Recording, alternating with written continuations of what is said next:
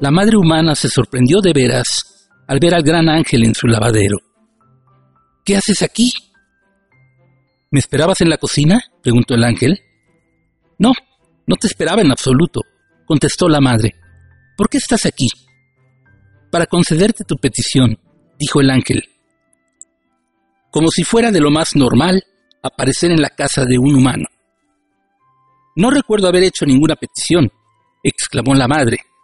Espero haber pedido algo bueno. Y que no me oyeras maldiciendo. Digo de todo cuando estoy enfadada. No, no, contestó el ángel. ¿Recuerdas cuando estabas mirando a tu hijo a los ojos y murmurabas, si pudiéramos hablarnos? Bien, estoy aquí para organizar esto. Mañana por la noche, cuando vayas a la habitación de tu hijo, yo también estaré ahí para que puedas hablarle a él y él a ti. Tendrán un corto espacio de tiempo durante el cual él podrá hablarte con el intelecto y el lenguaje de un adulto. Te diré más entonces. Y con estas palabras, el ángel desapareció hacia la izquierda de la secadora por un respiradero. La madre no estaba asustada. Al fin y al cabo, ella creía en los ángeles y había estado en la tienda de ángeles de su barrio varias veces. No podía saber que a los verdaderos ángeles no les gustan las tiendas de ángeles. Toda la popularidad había acabado con la diversión de aparecerse a la gente. Algunas madres incluso querían saber de dónde había sacado el ángel su traje, algo realmente insultante para un ángel verdadero. La madre no durmió mucho aquella noche y cuando puso a su bebé de seis meses a dormir aquella tarde, le miró fijamente a los ojos y dijo, Mañana tú y yo podremos hablarnos. Estaba emocionada de verdad. Él babeó como respuesta. Pensaba cuidadosamente lo que le diría. ¿Por dónde empezar? ¿Cuánto tiempo tendría? ¿Podría comunicarle las cosas difíciles de la vida? Empezó a pensar todo lo que quería decir a un niño que estaba empezando a vivir, sobre lo caliente que está una estufa, o cómo puede doler un precioso fuego, pero... Un momento. El ángel había dicho que el niño hablaría con la mente de un adulto. Esto lo cambiaba todo. Tendría que contarle cómo tratar a las chicas y qué hacer con un corazón partido, y que no debía confiar en todo el mundo, y que no debía conducir demasiado rápido. Por favor, había tanto que contarle sobre un ser humano. Esto pensó. La tarde siguiente, la hora de la conversación mágica se iba aproximando lentamente. Esperó al lado de su hijo en la habitación de éste hasta la hora acordada. Y entonces el ángel volvió a aparecer. Encantado de verlos a ambos, dijo el ángel rápidamente. Estas son las reglas de la conversación. Mamá, tú solo puedes contestar. Hijo, tú solo puedes hacer tres preguntas. Entonces se acabó. Y tras estas palabras, el ángel desapareció de nuevo, esta vez a través de la parrilla del hogar. Esto lo cambia todo, pensó la madre en silencio, mientras miraba a su hijo. Quizás esté viendo visiones. Seguro que ahora mi hijo simplemente se duerme. En cambio, el niño se puso en pie. Madre, dijo el niño, es verdaderamente un día mágico el que nos acerca de este modo. Qué alegría poder hablar contigo a estas alturas de mi vida. La madre se puso en pie, atenta, con la boca abierta de la sorpresa. Incluso babeaba un poco. Solo puedo hacer tres preguntas, continuó el niño desde la cuna. Hay tantas cosas que quiero saber. El niño pensaba en su primera pregunta y su madre lo estaba dirigiendo todo. Esto es real, pensó. Mi hijo me está hablando como si fuera un adulto. ¡Qué milagro! ¡Qué don! No podía contener su impaciencia por la primera pregunta de su hijo. ¿Sería sobre filosofía o religión? Quizá querría saber el mejor consejo para escoger una buena carrera. O quizá querría saber cómo escoger la mejor pareja, una que se quedara con él durante más tiempo que la suya. El niño miró a su madre a los ojos e hizo la primera pregunta. Madre, he estado tendido sobre mi espalda fuera de esta casa y he quedado maravillado por el cielo. ¿Por qué es azul? La madre tuvo que hacer un gran esfuerzo para no gritar. Has echado a perder la primera pregunta. ¿A quién le importa por qué el cielo es azul? Pero la madre quería tanto a su hijo que contestó pacientemente a su pregunta según las reglas. Explicó cómo la atmósfera y las moléculas de oxígeno reflejan la luz del sol y la hacen volverse azul, o al menos es lo que ella creía. Sonaba bien, de cualquier modo. Esperaba la próxima pregunta con ansiedad. La siguiente tiene que ser mejor, pensaba. Quizá querría saber lo que debía hacer con su vida para no acabar sin techo o con amigos delincuentes. Madre, mi segunda pregunta es esta. Aunque llevo aquí solo seis meses, me he dado cuenta de que afuera a veces hace calor y a veces hace frío. ¿Por qué? La madre no lo podía creer.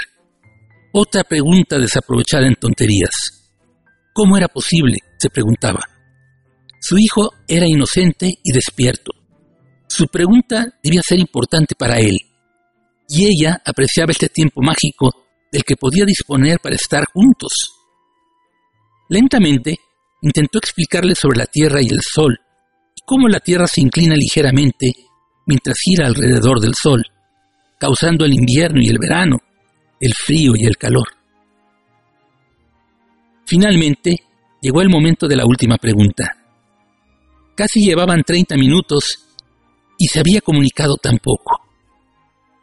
Madre, te quiero, exclamó el hijo. Pero ¿cómo sé que eres realmente mi madre? ¿Tienes alguna prueba de ello? ¿Qué pregunta era esa? ¿De dónde salía? ¿Quién si no iba a ser su madre? ¿No se había ocupado de él todos los días de su vida? Esta sesión había sido una decepción total. Casi quería irse, volver al lavadero donde todo había empezado.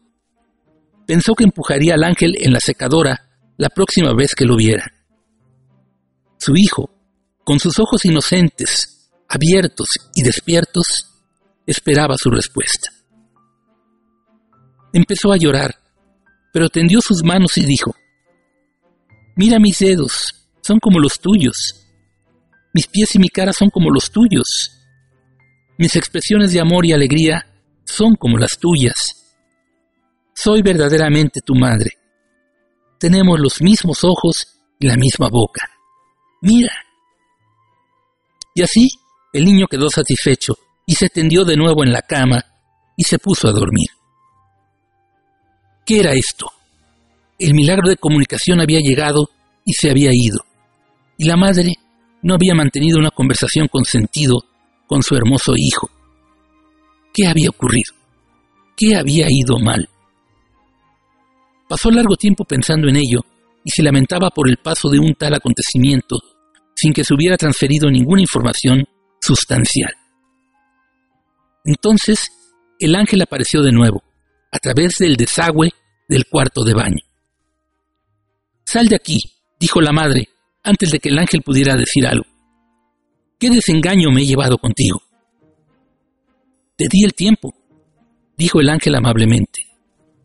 Yo no decidí las preguntas. ¿Y de qué ha servido? ¿Por qué mi hijo no preguntó nada importante? Me dijiste que tendría la mentalidad de un adulto, pero hizo las preguntas de un niño. Me engañaste con tu pretendido milagro. Querida, replicó el ángel. Aunque tu hijo recibió el lenguaje y el intelecto de un adulto, solo tenía la sabiduría y la experiencia de los seis meses que lleva en la tierra. Sus preguntas han sido, pues, las de mayor sentido en las que podía pensar, y tú las contestaste todas, incluso la última, que tomaste con miedo. También la respondiste correctamente. Además, le has transmitido tu amor mientras estuvieron juntos y no ha sido impaciente con él. Él lo hizo lo mejor que pudo y fue honesto. ¿Qué más puedes pedir? La madre se sentó. No había pensado en ello. Su hijo había reunido las mejores preguntas en que podía pensar. ¿Cómo podía saber lo que debía pensar si no tenía el conocimiento que ella tenía? y si hubiera recibido ese conocimiento, no hubiera tenido que preguntar nada. Sin más comunicación, el ángel se fue por última vez, esta vez por la ventana. La madre volvió a la cuna y pasó un buen rato mirando a su hermoso hijo. Lo has hecho lo mejor que podías, hijo, dijo con voz tranquila. Está bien que hayamos podido hablar. ¿Entendieron el verdadero significado de esta divertida historia? Ustedes y yo no tenemos el privilegio de poseer la mente de Dios mientras nos encontramos en este planeta. Y en cambio, sí se nos da el don de poder hablar con los nuestros. Qué pacientes deben ser ustedes con nosotros mientras nos perdemos con preguntas que no tienen ninguna relación con las verdaderas razones por las que estamos aquí. ¿Cómo saber lo que hay que preguntar? Lo auténticamente interesante de esta historia es que Dios contesta a nuestras preguntas incluso si son insignificantes para el propósito de nuestras vidas o el de nuestro planeta. ¿Han leído ustedes alguna vez algún libro sobre el linaje de una amplia cantidad de entidades de nuestro alrededor? Hay algunos libros llenos de capítulos y versículos con sus nombres y sus batallas y cómo la Tierra llegó a existir. Cuentan quiénes eran los jugadores y qué les ocurrió antes de que incluso hubiera una atmósfera en el planeta. Y si leen estos libros, ¿sienten algo cálido y acogedor en su interior? ¿Les hacen entender lo que deben hacer con su vida? ¿Obtienen una directriz clara sobre qué camino tomar para resolver los problemas que causa ser un ser humano en esta nueva era? Seguro que no. Su libro solamente les brinda la respuesta a la pregunta metafísica del bebé. ¿Por qué el cielo es azul? ¿Cuántas veces nos vemos obligados a pedirle a Dios que nos demuestre que Dios es Dios? Muéstrame esto y muéstrame aquello. ¿Cómo puedo saber que eres real? ¿Cómo puedo saber que eres Dios?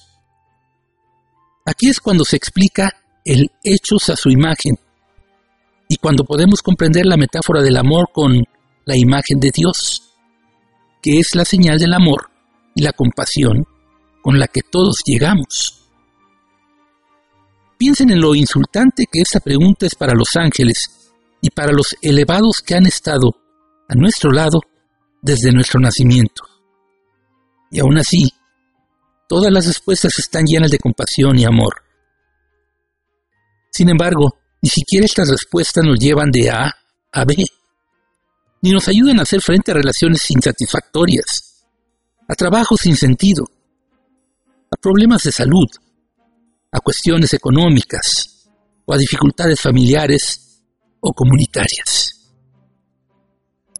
Cayo nos dice que hay una única pregunta verdadera que puede marcar la diferencia en nuestras vidas y cambiarnos radicalmente. Cuando nos sentamos frente a Dios en meditación y oración, se establece una comunicación en dos sentidos. Algunos dicen que la oración es cuando hablamos a Dios y la meditación cuando escuchamos. La próxima vez que tengan la oportunidad de hablar y escuchar, hagan la siguiente pregunta. Querido Dios, ¿qué quieres que yo sepa? No hay mayor pregunta que esa y refleja toda tu sabiduría de conciencia espiritual como ninguna otra. En el supuesto caso de que el niño hubiera preguntado esto, la madre todavía seguiría contestando y el niño hubiera sido aún mucho más sabio en su propio crecimiento.